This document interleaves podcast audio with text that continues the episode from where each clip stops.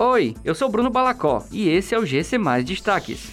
Público acima de 12 anos pode receber a primeira dose contra a Covid sem agendamento em Fortaleza.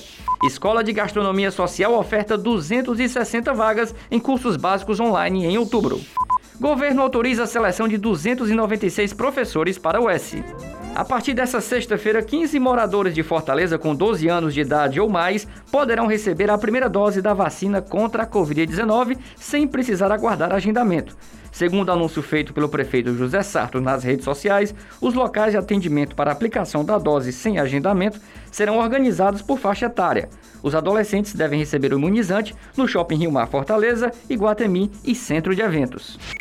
A Escola de Gastronomia Social de Fortaleza oferta 260 vagas em oito cursos online neste mês de outubro.